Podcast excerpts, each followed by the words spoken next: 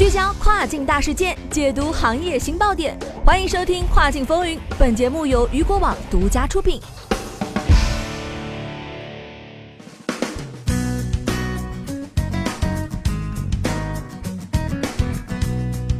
Hello，大家好，欢迎大家收听这个时段的《跨境风云》，我是大熊。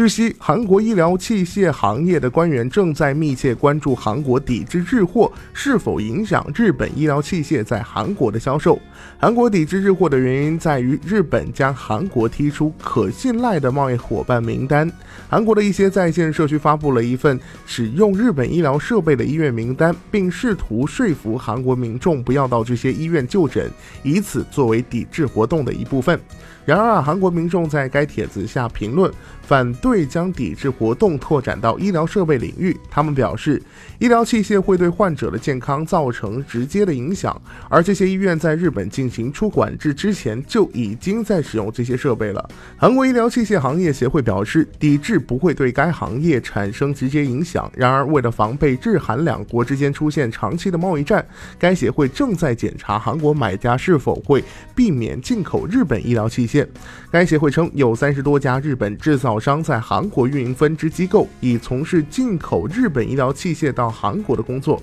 此外啊，有许多公司通过承包商从日本进口零件和成品。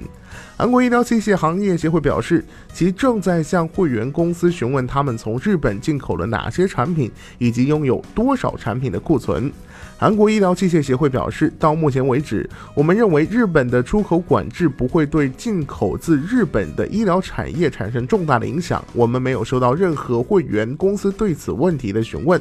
他们补充说道：“然而啊，我们不知道日本政府的出口管制将到何种程度。韩国公众可能会对使用日本医疗设备产生负面影响，因此啊，我们正在密切关注日本医疗器械和部件的进出口动态。韩国食品药品安全部成立了一个工作组，作为对日本出口管制的回应，并查清出口管制将对每个行业造成何种影响。为了做好准备以应对日本可能颁布的出口管制细则，该部门在其网站上开设了一个在线中心，以帮助韩国公司报告及反馈从事贸易的困难程度。